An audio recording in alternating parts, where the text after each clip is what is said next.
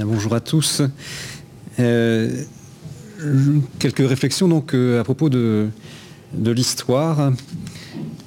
Peut-être commencer par euh, un constat qui est le, suivant, c'est que on pourrait dire qu'il y a quelques difficultés à concevoir l'histoire qui sont finalement pas si complexes que cela si l'on considère que l'histoire est la connaissance euh, du passé humain.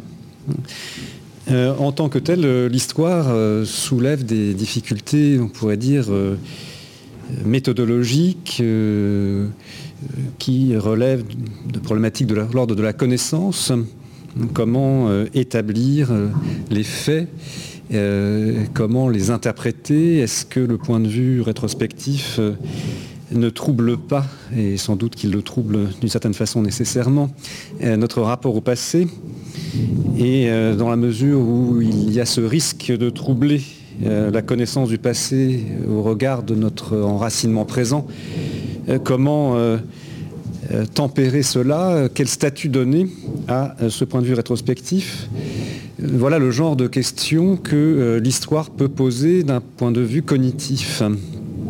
Mais euh, il me semble qu'il y a peut-être euh, des difficultés plus importantes euh, si l'on considère que l'histoire n'est pas seulement une discipline qui tente à connaître le passé humain, mais l'histoire concerne également le présent et l'avenir on peut euh, considérer que euh, nous sommes dans l'histoire en ceci que euh, nous sommes pris dans un devenir collectif dans lequel il y a des jeux d'interaction qui produisent des effets induits dont beaucoup euh, ne sont pas prévisibles, mais euh, qui supposent une continuité de développement malgré tout, à travers des discontinuités aussi, mais une continuité de développement de sorte que l'histoire peut être appréhendée comme un devenir collectif qui suppose un horizon de développement. La difficulté pour appréhender l'histoire ainsi, donc euh, non pas seulement comme une discipline qui aurait pour objet le passé, le déjà réalisé, mais comme la réalité elle-même qui se fait en se faisant, le problème ou la difficulté est que euh, on ne peut avoir une certaine intelligence de ce développement collectif qu'en appréhendant le point de vue de la fin qu'en se représentant que euh, ce qui se joue maintenant euh, aura un, effet ultérieur euh, qui, a posteriori, aura donné sens à ce qui se joue maintenant. Si l'on met hors jeu le point de vue de la fin, eh bien, l'histoire comme devenir collectif n'a plus véritablement de signification euh, puisqu'il euh, ne reste alors que euh, le pur présent, l'immédiateté du présent.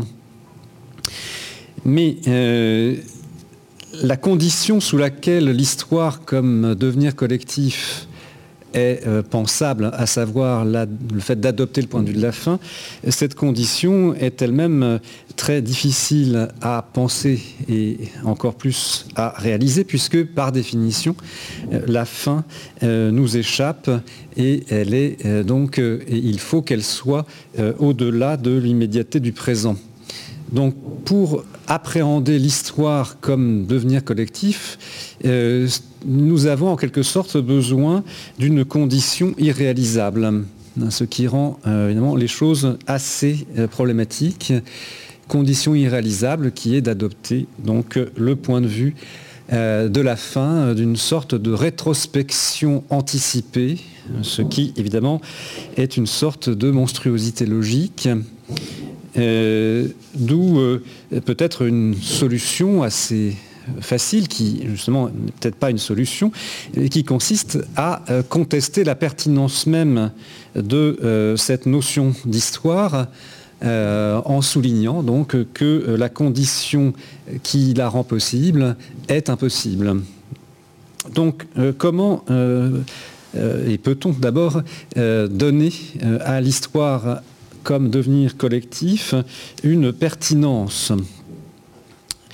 On pourrait euh, euh, là jeter un œil justement, on pourrait dire, à, euh, l'émergence de l'idée d'histoire dans l'histoire au sens du passé et noter que cette idée d'histoire comme devenir collectif orienté vers un horizon de développement, elle est indissociable quant à sa source d'une pensée religieuse ou théologique, et on fera la distinction in fine sans doute entre ces deux notions, mais euh, le berceau de l'idée d'histoire, il euh, se réfère, il suppose euh, la référence à un Dieu transcendant qui euh, adopte euh, qui, le point de vue de la fin, puisqu'il a justement, étant transcendant, au-dessus de la temporalité, la vision synthétique de tous les temps, étant éternel dans son concept. Et donc euh, le détour par Dieu euh, qui euh, est à ce point de vue synthétique permet de penser la fin qui nous échappe. On pourrait dire que cette façon de penser l'histoire en opérant un détour par Dieu qui est euh, le concept par lequel nous pouvons nous représenter la fin qui, de notre point de vue, est inaccessible, on pourrait considérer que ce détour, euh, là encore, euh, eh bien, représente une condition impossible puisque, outre la question de savoir si Dieu existe ou pas, il y a une question conceptuelle plus brûlante encore, qui est le fait qu'il y a une contradiction dans le fait de se, référer à Dieu qui aurait l'idée de la fin de l'histoire pour penser l'histoire. Euh, parce que euh, l'histoire est un développement qui est dans l'horizon de l'immanence, qui est fait d'interactions humaines et dont la fin euh, est dans la continuité de ces jeux d'interaction. Donc, euh, comment est-ce que euh, un point de vue d'un Dieu transcendant peut permettre de penser une fin dans l'horizon de l'immanence? Fin qui euh, euh, est de surcroît non existante. Notre modalité de cette difficulté, c'est que si c'est Dieu qui a le point de vue de la fin, comment est-ce que on peut penser que cette fin n'existe pas avant d'exister? Si justement on est dans l'histoire, c'est qu'il y a une certaine dramaturgie de l'histoire qui fait que ce qui va advenir n'existe pas avant d'exister. Or, si c'est Dieu qui a le point de vue de la fin lui-même étant éternel, euh, tout se passe comme si la fin euh, existait avant d'exister. Donc euh, on pourrait dire que cette solution pour penser la condition impossible de l'histoire, à savoir la référence à un Dieu transcendant, cette solution n'en est pas une et semble confirmer le caractère impossible de la condition de l'histoire. Or, euh, il me semble que euh, à, bien réfléchir, euh, il se trouve, alors ce n'est pas dénué évidemment de problème, mais qu'au fond, cette référence à Dieu transcendant est peut-être malgré tout ce par quoi l'histoire peut être pensée, et on, essaiera de voir comment euh, la difficulté euh, que l'on a soulevée, à savoir l'idée que euh, Dieu éternel est en contradiction avec le temps, que Dieu transcendant est en contradiction avec l'immanence du processus historique, que la préexistence de la fin est en contradiction avec son avènement, on verra que finalement ces difficultés peuvent être surmontées sans sortir euh, de la notion qui euh, est impliquée dans la référence à Dieu transcendant. Et cette notion, c'est la notion de providence. Je vais essayer d'explorer cette notion de providence en, tentant de, comprendre comment la notion de providence elle-même peut surmonter les difficultés que pourtant elle semble supposer. Et euh, à cet égard, il y a un penseur euh, qui, euh, je pense, était assez éclairant, qui est Jean-Baptiste Vico, qui, au XVIIIe siècle, notamment dans la science nouvelle, pense l'histoire à partir de l'idée de providence euh, et de telle sorte que finalement euh, les difficultés qu'on a soulevées sont surmontées par l'idée même de providence. C'est ce qui fait que euh, Michelet au XIXe siècle redécouvre Vico et le traduit, le publie et en tout cas le publie, alors que Michelet ne se réfère pas du tout à l'idée d'un Dieu transcendant, mais euh, il intègre l'analyse de Vico sur la providence. Donc ça veut peut-être bien dire qu'il y a là possibilité de euh, euh, surmonter les difficultés que semble soulever l'idée de providence grâce à la notion même de providence, ce que je vais essayer d'examiner. Et cela peut-être en trois moments.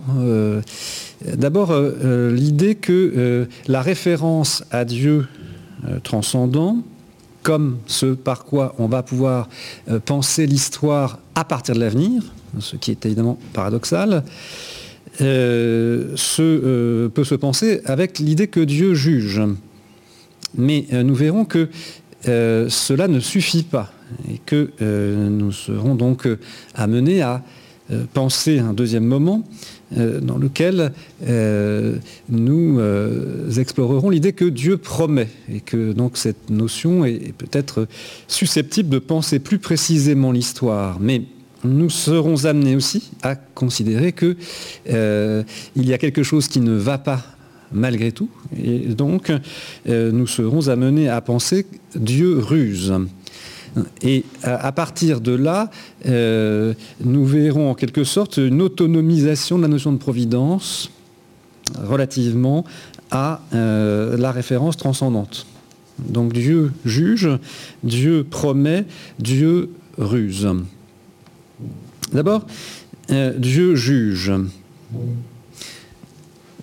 Cette référence à un Dieu qui est euh, rémunérateur euh, des actions, qui récompense les bons et châtie les méchants.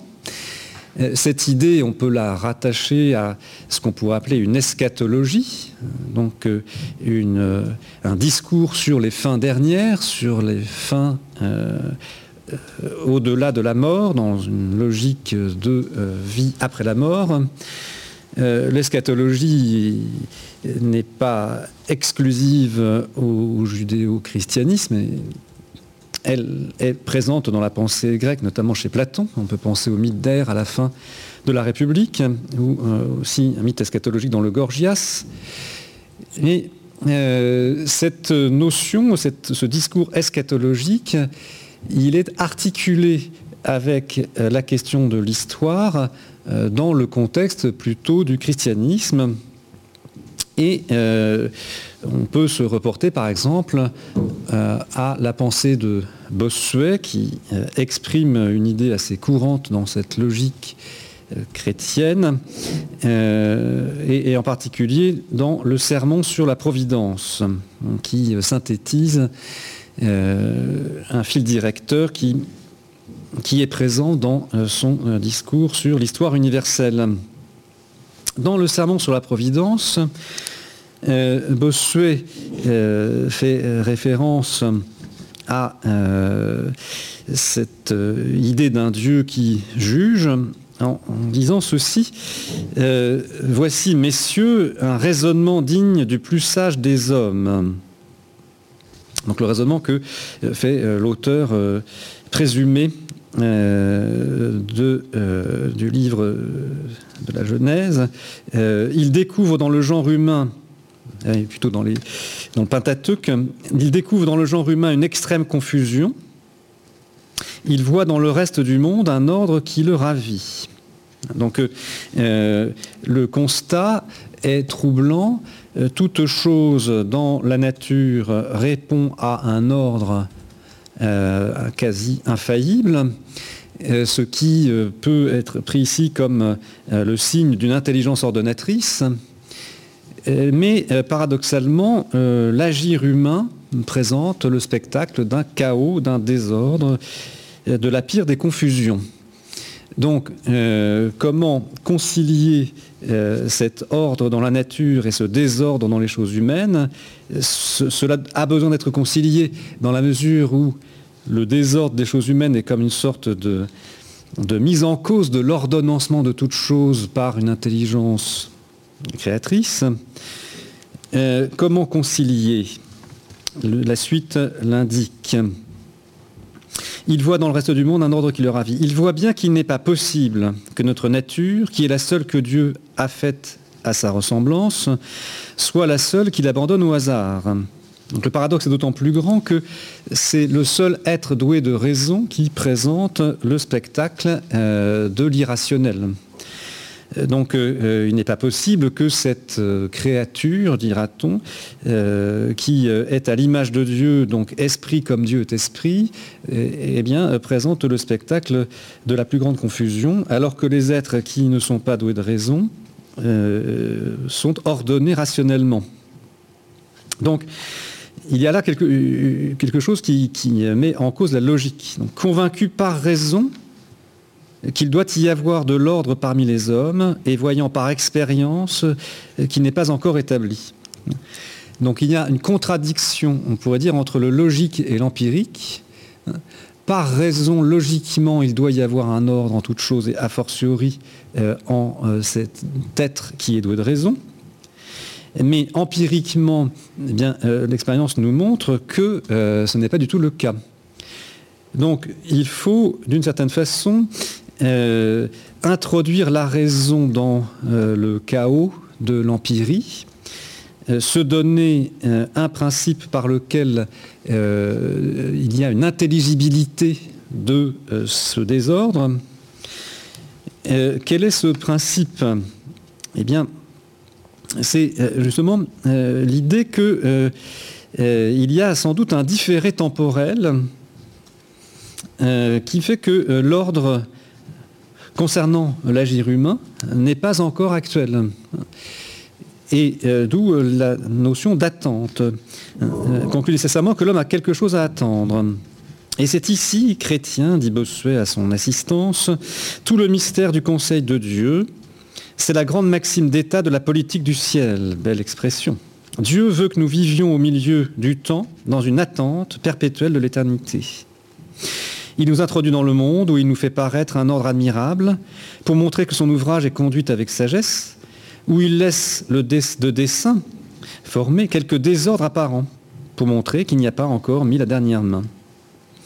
Pourquoi? Pour nous tenir toujours en attente du grand jour de l'éternité où toutes choses seront démêlées par une décision dernière et irrévocable, où Dieu, séparant encore une fois la lumière d'avec les ténèbres, mettra par un dernier jugement la justice et l'impiété dans les places qui leur sont dues.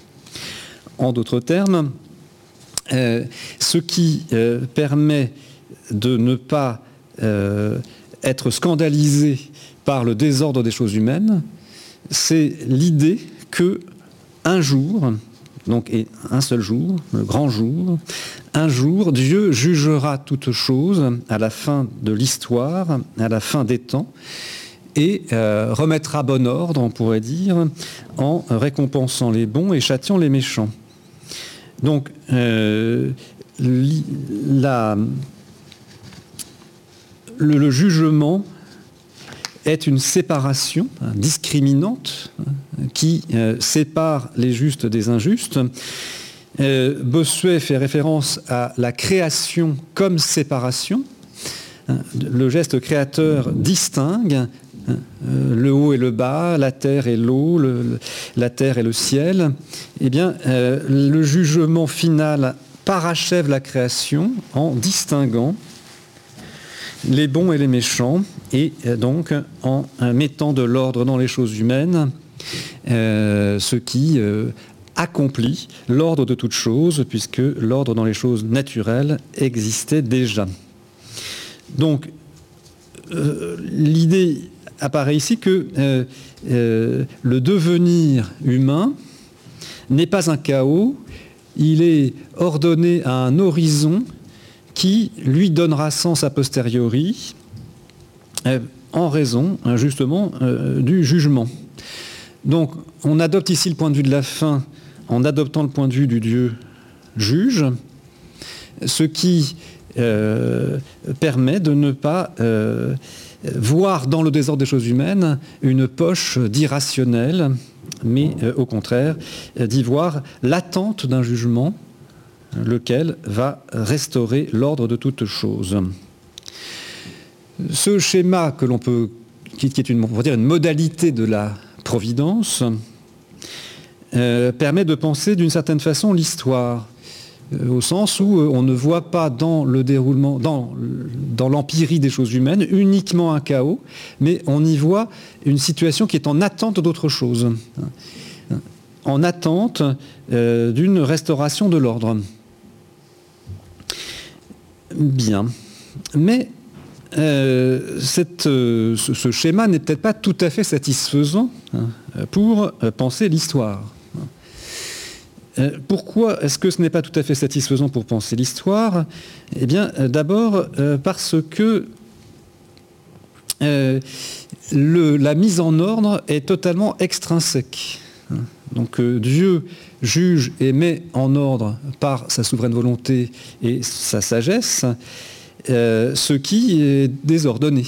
Mais il y a une discontinuité entre les interactions humaines et euh, cette mise en ordre. Donc ce n'est pas vraiment le développement qui opère quelque chose, mais euh, c'est une intervention extrinsèque. Donc on pourrait dire ici que la fin met fin. La fin de l'histoire met fin au désordre, met un terme au désordre, mais euh, de façon extrinsèque. Donc ça ne permet pas de, penser une logique interne, puisque justement il n'y a pas de logique. Donc il n'y a pas de logique, il y a un désordre qui est en quelque sorte gommé par l'insertion extrinsèque d'un ordre en vertu d'un jugement transcendant. Donc ça ne change rien au fait qu'il euh, euh, y a un chaos aussi longtemps qu'il n'y a pas le jugement. Et quand il y a le jugement, il n'y a plus de chaos, mais il n'y a plus de développement temporel, donc il n'y a pas d'histoire. Donc en, ce sens, euh, certes, l'histoire suppose adopter le point de vue de la fin, mais ici, le point de vue de la fin qu'on adopte, c'est le point de vue d'une fin qui met fin sur un mode extérieur, extrinsèque, et qui donc en fait ne change pas la nature de euh, l'empirie des interactions humaines, qui est euh, liée, qui est donc déterminée par un désordre.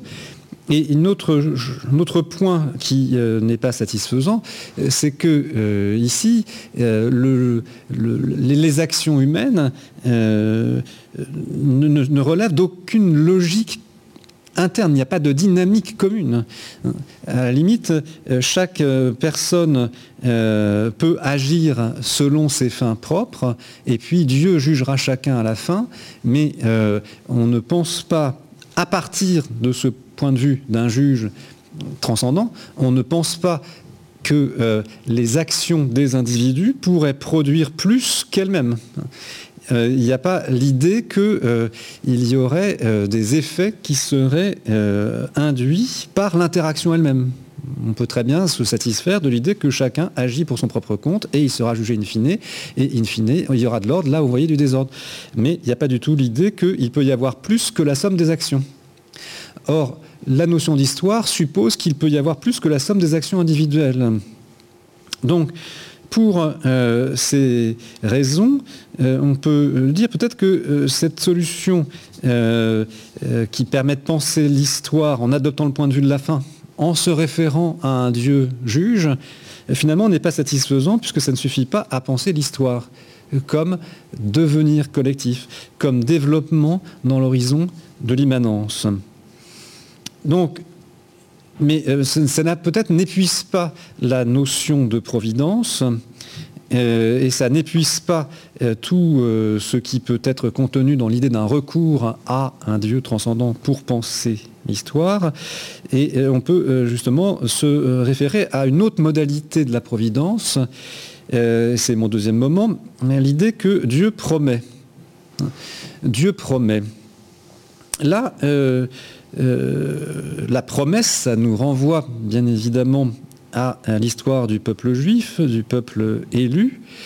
Et on peut noter que il y a histoire euh, dans la mesure où euh, on a un sujet collectif en devenir. Quelque chose se joue dans les interactions. Ça suppose un sujet collectif qui a une certaine conscience de soi et qui en même temps euh, a conscience qu'il n'est pas tout ce qu'il peut être.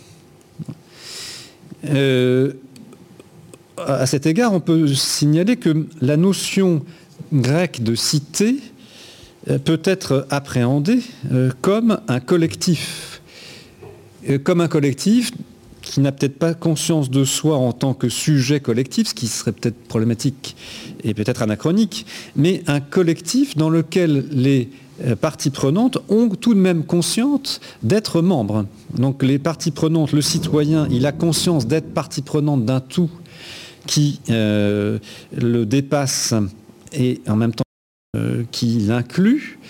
Euh, donc on a dans la cité grecque cette notion de, collectif, mais la cité grecque est pensée comme parfaite euh, au sens où on peut penser au livre 2 de la République de Platon, par exemple, ou au livre 1 de la politique d'Aristote. La cité grecque est pensée comme parfaite au sens où c'est en elle que les différents besoins peuvent être satisfaits, besoins que les individus ne peuvent pas ne peuvent pas satisfaire par eux-mêmes. Donc l'incomplétude des individus et des groupes d'individus est surmontée et dépassée par la cité qui est le lieu de la complétude, le lieu autarcique. Et donc si la cité est pensée comme parfaite, elle ne peut pas en même temps, évidemment, être pensée en devenir, euh, puisque euh, pour un être parfait, euh, le changement, s'il est possible, n'est qu'une altération. Et on peut donc penser au livre 8 de la République de Platon, qui présente la décadence de la cité. Donc pour penser l'histoire, il faut penser un collectif qui est en devenir, donc qui n'est pas d'emblée tout ce qu'il peut être. Et là, euh, c'est justement, on pourrait dire, la notion de peuple élu euh, qui permet de concevoir cela. Euh, parce que le, point clé ici, c'est évidemment la promesse. Dieu promet à ce peuple de le conduire vers la terre d'élection à travers donc, la promesse faite à Abraham. Et donc, on peut dire que la, promesse, c'est une parole qui euh, énonce un, engagement, un engagement dont la réalisation est différée. Donc, euh, la promesse suppose, de la part de celui qui la reçoit, la confiance, évidemment, dans celui qui promet. Et la promesse suppose, de la part de celui qui la reçoit, la mémoire de la parole reçue. Et cette mémoire de la parole reçue, elle flèche le temps. Cette mémoire de la parole reçue, elle oriente vers un horizon qui est constitué par la réalisation de la promesse. Donc, en ce sens, on pourrait dire que le, peuple est constitué comme peuple parce qu'il fait l'objet d'une promesse qui s'adresse à lui en tant que tout. Et ce peuple, eh il réactualise son identité par la mémoire de la promesse et donc par la mémoire aussi hein, de la loi reçue avec la promesse. Donc on a ici une logique dans laquelle l'histoire comme présent en formation et en, gestation d'un devenir eh bien, euh, est rendue possible par la récollection de la parole reçue. Donc euh, on a vraiment ici l'idée que, et on voit ici aussi que l'histoire comme connaissance du passé humain est condition de l'histoire comme devenir. Hein, puisqu'il faut bien se remémorer ce qui s'est passé, et en l'occurrence la promesse reçue, pour qu'il y ait une projection vers l'avenir comme horizon euh, dans lequel il y aura accomplissement de la promesse. Donc là, on peut euh, indiquer que le détour par Dieu transcendant rend possible, rend pensable l'histoire comme articulant le passé, le présent, l'avenir, rend pensable l'histoire comme un devenir collectif, parce que justement, eh bien, euh, le temps est fléché par la promesse. Donc, euh, et, à cet égard, on peut dire qu'il euh, n'y a pas la même difficulté ou la même impasse que dans le cas précédent, puisque c'est le peuple qui fait l'objet de la promesse, et donc ce qui est en cause, ce sont les interactions entre les membres du peuple, la façon dont il va se conduire, hein, qui constitue l'histoire. Et donc, par exemple, euh, l'épisode du veau d'or, euh, sous la houlette de Aaron, Moïse étant euh, sur le mont Sinaï, cet épisode montre bien que les interactions et la façon dont le peuple se conduit peut être un obstacle à la réalisation de la promesse, ou corrélativement, contrairement, ça peut aussi éventuellement favoriser la réalisation de la promesse. Et donc l'histoire, elle est ponctuée euh, par euh, euh, la façon dont le peuple répond à la promesse. Eh donc il y a un sens qui est donné par la représentation anticipée de ce qui est attendu. Et là, on peut dire en ce sens que on est plutôt dans une attente consciente, alors que dans le schéma précédent, le présent chaotique est en attente de jugement, qu'il le sache ou non. L'idée de jugement suppose un point de vue extrinsèque, même par rapport à ce qui a lieu. Mais là, l'idée de réalisation de la promesse, elle est un moteur de ce qui a lieu. Parce que euh, c'est avec l'idée de euh, cet horizon que l'agir est euh, opéré ou que l'agir est jugé. On peut dire Moïse juge Aaron à la lumière de la promesse. Donc il y a quelque chose euh, qui euh, euh, permet de penser l'histoire comme développement collectif orienté vers un horizon. On adopte le point de vue de la fin. Et ici, on pourrait dire que c'est une fin octroyée et non pas une fin qui met fin. Une fin qui est déjà impliquée dans ce qui a lieu avant qu'elle ait lieu. Donc on est plus dans l'horizon de, l'histoire que dans le simple cas où on pense Dieu juge. Néanmoins, il y a quelque chose qui n'est pas pleinement satisfaisant dans ce schéma euh, pour penser l'histoire. C'est que la fin est octroyée par Dieu transcendant, puisqu'on a affaire à une promesse. Donc la promesse permet de penser un horizon de développement, mais en même temps, les hommes peuvent se mettre en situation d'être euh, réceptifs à la promesse, mais ce n'est pas eux qui opèrent la promesse. Donc la, euh, transcendance de Dieu qui octroie la promesse fait que la condition de l'histoire est extrinsèque à l'histoire. Hein, même si les hommes euh, sont en situation, encore une fois, de se mettre en, disponibles à la promesse elle-même. Donc, euh, euh, on pourrait dire ici qu'il y a quand même une sorte de décalage entre ce que réclame l'idée d'histoire comme développement immanent et ce que suppose l'idée d'un octroi de la fin par un principe qui est extrinsèque. Alors, est-ce qu'il euh, y a moyen de surmonter cette difficulté? Eh bien, je pense que euh, dans l'idée même de providence, il y a encore autre chose qui permet de surmonter cette difficulté. C'est donc mon troisième moment, c'est l'idée que Dieu ruse. Donc Dieu ruse, euh, c'est-à-dire qu'il euh, fait servir les agissements de l'homme à autre chose que ce que les hommes ont en vue lorsqu'ils agissent. Euh, cette notion, elle est euh, très euh, liée à l'idée de création. Là encore, référence théologico-religieuse, référée à l'idée de création.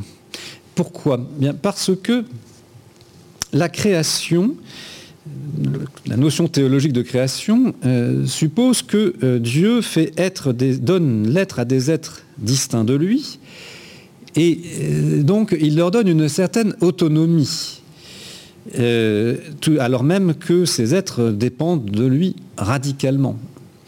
Mais Dieu est cause première des êtres en tant qu'il les fait être hors de lui, mais en tant qu'ils sont distincts de lui, ils ont une loi de développement propre. Donc on aura ici la distinction entre la cause première et les causes secondes. Il y a une autonomie du créé en tant que créé, puisqu'il n'est justement pas Dieu et qu'il a une individualité propre.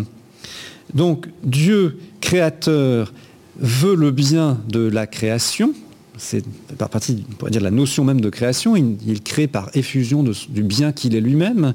Donc Dieu créateur veut le bien de la création, mais en même temps, il laisse une certaine autonomie des causes secondes.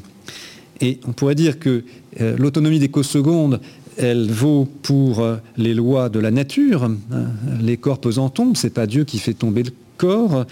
Mais l'autonomie des causes secondes, elle est encore plus radicale dans le cas de l'homme, puisque euh, l'homme est euh, susceptible d'agir par lui-même de façon euh, réfléchie ou par des mobiles, mais qui, d'une certaine manière, qu'il assume avec une certaine responsabilité.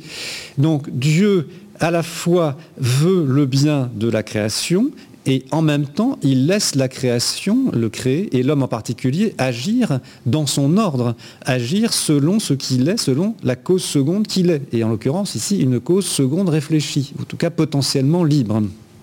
Donc, comment euh, résoudre cette contradiction? Euh, Eh bien, euh, c'est justement avec l'idée que Dieu laisse agir l'homme mais en même temps créer les conditions pour que l'agir de l'homme puisse produire des résultats et des, conséquences qui ne sont pas euh, directement celles qu'il a voulu en agissant. En d'autres termes, Dieu dispose les choses pour que, par exemple, euh, le mal puisse être occasion du bien ou l'erreur puisse être occasion de la vérité. Et euh, donc c'est typiquement ce que l'on pourrait appeler la ruse. Jean-Baptiste Vico dans euh, la science nouvelle euh, reprend cette euh, logique d'un agir paradoxal. Et dans la conclusion de son ouvrage, il dit ceci, La Providence laisse les hommes se partager en factions, s'entretuer dans des guerres civiles, réduire les villes en cendres, les champs en forêts, et les forêts en repères où ils se cachent. Les peuples soumis à ce traitement rigoureux de la Providence tombent dans l'abattement et la stupidité, n'apprécient plus ni les agréments, ni les plaisirs, ni la délicatesse de la vie, et se contentent de se procurer des choses strictement nécessaires. Leur nombre diminué leur fait trouver les fruits de la terre abondants pour leur nourriture. Ils reprennent la simplicité et avec elle la piété, la véracité et la fidélité, fondement naturel de la justice. Donc, Dieu laisse les hommes agir et, euh, et peut-être même se laisser porter par leur passion destructrice. Mais euh, au fond de la dérédiction et euh, de la barbarie, il y a comme la condition, l'occasion possible d'un sursaut. Euh, les hommes finissent par éprouver un désir de paix au fond euh, de l'abomination de la guerre, euh, par retrouver le goût de la simplicité écœurée par la sophistication, etc. Donc l'idée ici, c'est que il y a comme un paradoxe du temps historique qui est que euh, euh, ce qui a lieu maintenant euh, pourra produire un effet paradoxal. En d'autres termes, on pourrait dire que l'histoire repose sur la distinction entre l'irréversible et l'irrévocable. L'irréversible, c'est le caractère de ce sur quoi on ne peut pas revenir, ou ce qui, d'une certaine manière, n'est pas très éloigné, mais ce qui ne revient pas. L'irréversible est hors de notre prise. Nous ne pouvons plus agir dessus. Il y a une impuissance face à ce qui a été et qui ne peut pas ne pas avoir été une fois que cela a été. Mais euh, justement, l'histoire se déroule et euh, il y a comme une rétroaction possible de l'avenir sur le passé non pas que ce qui vient après abolit ce qui a été avant, puisque ce qui a été ne peut pas ne pas avoir été, mais ce qui vient après peut infléchir le sens de ce qui a été avant. Donc, si on appelle irrévocable le caractère de ce qui ne peut absolument pas changer de sens, on peut dire que le déroulement, l'enchaînement euh, euh, des, agirs et, des événements euh, supprime, ou en tout cas tempère, le caractère irrévocable de l'irréversible, puisque ce qui a été peut a posteriori changer de sens. David s'est uni à Rebecca de façon adultère et a fait mettre à mort le mari de Rebecca, Uri. Euh, abomination du mal, de la scélératesse, etc. Euh, et, par la médiation du prophète Nathan qui lui fait ouvrir les yeux sur ses agissements, euh, David se rend compte de sa faute et il essaie ensuite de compenser par un excès de, de, bonté, etc. Et donc il devient la figure du roi très saint, etc. Bref, en d'autres termes, le mal aura été occasion du bien. Mais on peut dire que ce schéma, évidemment, peut poser des problèmes. Euh, on verra sous quelle forme. Mais ce qui est à noter, c'est peut-être que le temps de l'histoire, sous à partir de cette grille de lecture d'un Dieu qui ruse, le temps de l'histoire, c'est le futur antérieur. Le futur antérieur. Cela aura été fécond là où cela paraissait stérile. Futur antérieur, donc on pourrait dire un point de vue rétrospectif anticipé, mais qui là est pensable euh, parce que justement il y a une complexité des interactions humaines qui fait que euh, le sens n'est pas figé. Euh, on peut éclairer aussi cela par la distinction entre moyen et occasion. Ce qui a lieu rend possible autre chose qui n'était pas visé par ce qui a lieu. Donc c'est ça la notion d'occasion. Hein, euh, création de possible. Euh, ce qui se présente est création d'un possible qui n'était pas prévu. Donc là, on peut dire que cette notion de ruse, qui aussi est une sorte pourrait dire, de, fécondité du malentendu. On n'agit pas comme on croyait agir et finalement ça produit autre chose euh, du fait aussi de la façon dont les autres perçoivent ce qu'on a fait, etc. Donc fécondité paradoxale du malentendu, euh, c'est le fait qu'il y a quelque chose qui se joue dans l'interaction. Dans l'interaction euh, simultanée des différents agirs humains, mais dans l'interaction dans la euh, diachronie, hein, puisque euh, l'avenir rétroagit sur le passé.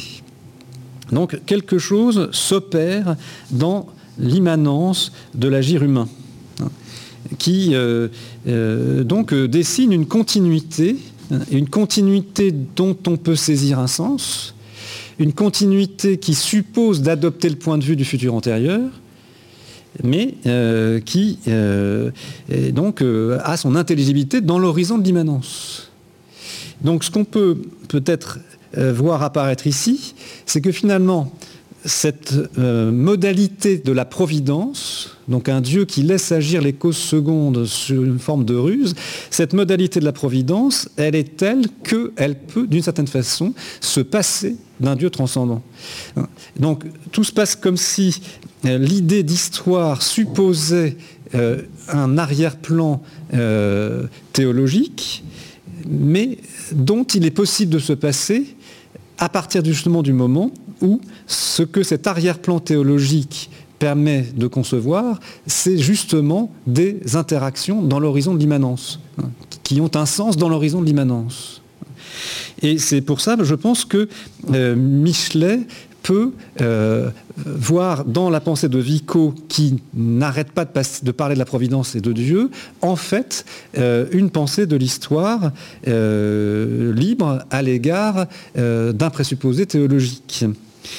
Et là, ce, qui confirme cela, c'est que l'idée assez célèbre de Vico, qu'il développe dans la, sagesse de l'antique sagesse de l'Italie, l'idée que euh, on ne peut, enfin l'idée qui a des racines médiévales très claires, notamment chez Thomas d'Aquin, l'idée que euh, on ne connaît vraiment bien que ce que l'on fait, donc Dieu créateur est celui qui connaît parfaitement le créé, hein, euh, est vrai ce qui a été fait de la part de celui qui a été fait, il connaît ce qu'il a fait, verum factum, et donc Vico va dire euh, Dieu a fait la nature, l'homme ne connaît pas la nature, mais l'homme fait l'histoire et c'est pour ça que l'histoire est intelligible parce qu'elle est affaire de l'homme.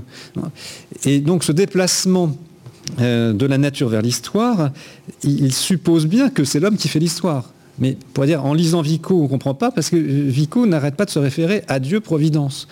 Mais justement, l'homme fait l'histoire euh, parce que l'histoire n'est vraiment pensable que comme jeu dans l'horizon de l'immanence euh, que euh, sous le, rapport justement du fait que l'homme agit avec les actions des autres. Donc dire que l'homme fait l'histoire, ça ne veut pas dire que chaque individu est démiurgique, mais ça veut dire que quelque chose émerge du jeu des actions il y a plus que la somme des actions individuelles, mais ce plus que la somme des, actions individuelles ne suppose pas en fait un Dieu transcendant, hein, puisqu'il euh, advient euh, des effets induits et involontaires dans l'horizon de l'immanence.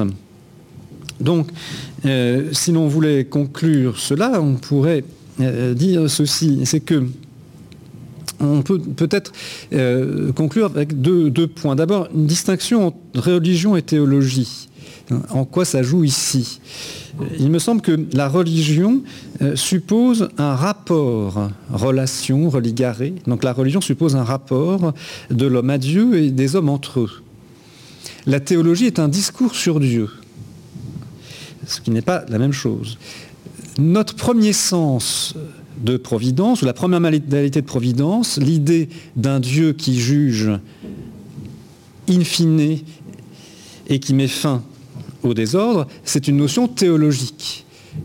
C'est-à-dire que c'est un discours sur Dieu. Mais ça ne suppose pas nécessairement de relation, hein, puisque les hommes sont jugés, et s'ils ont été en relation avec Dieu, ils seront jugés, s'ils n'ont pas été en relation avec Dieu, je sais pas quoi, bref. Mais euh, ça, ne suppose pas conceptuellement qu'il y ait une relation. Donc on pourrait dire que le discours théologique est le plus éloigné de l'histoire, puisque c'est un discours qui est extrinsèque par rapport à ce qui se déroule. La religion qui suppose un rapport de l'homme à Dieu et des hommes entre eux correspond au deuxième moment, c'est-à-dire Dieu qui promet. Parce que là, il commence à se jouer quelque chose à partir d'une relation que les hommes ont à Dieu ou qu'ils rejettent et qui, cette relation des hommes à Dieu induit une relation des hommes entre eux. Mais l'autonomisation de l'idée de providence comme interaction dans l'horizon de l'immanence euh, ne laisse subsister tout au plus que la religion comme relation des hommes entre eux. Donc on pourrait dire qu'une certaine façon, le triomphe de l'idée d'histoire, euh, c'est de laisser subsister le schéma de la providence en rejetant paradoxalement la dimension transcendante de la religion donc euh, l'histoire comme religion dans l'horizon de l'immanence. Et euh, le second point de ma conclusion, euh, c'est peut-être un, horizon éthique de cette, de cette, analyse.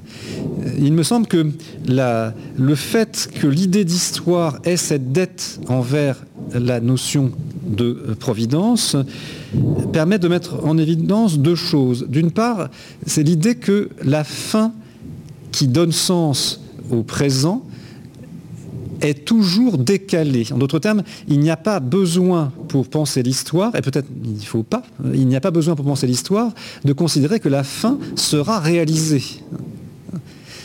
En d'autres termes, euh, adopter le point de vue de la fin, c'est pas adopter le point de vue de l'absolu, c'est pas adopter le point de vue du définitif. S'il y a quelque chose à retenir de la racine théologico-religieuse de l'histoire, c'est l'idée que le paradis n'est pas sur terre, que l'absolu n'est pas de ce monde. Et on peut penser l'histoire comme horizon de développement sans vouloir, et peut-être en ne voulant pas, faire advenir le paradis sur terre. Le sens de l'histoire n'est pas tributaire de l'idée qu'on euh, va en finir avec l'histoire. Et donc, et deuxième idée, c'est que l'histoire n'est pensable qu'en mettant en évidence l'importance des médiations et de la lenteur et des effets paradoxaux. Donc, en ce sens, on pourrait dire que l'histoire, elle est radicalement opposée à la, logique du fanatisme. Avoir le sens de l'histoire, c'est avoir le sens du relatif, le sens de la patience, hein, et comprendre que euh, appréhender la réalité sous l'angle du sens et sous l'angle d'un horizon de développement, ce n'est pas appréhender la réalité sous un mode constructiviste et totalisant. Merci beaucoup. Merci à toi, cher Frédéric, pour cette belle leçon. Merci également à ceux qui nous ont suivis en direct et qui nous suivront en différé. Si ces cours proposés dans le cadre du programme Europe Éducation et École vous apportent euh, quelque chose d'utile, sachez que nous serions très très heureux d'avoir euh, euh, de vos remarques, de vos commentaires et nous vous remercions du soutien que vous voulez bien nous apporter à la semaine prochaine pour une autre séance sur euh, les objets techniques et leur beauté. Au revoir à tous, très bonne journée.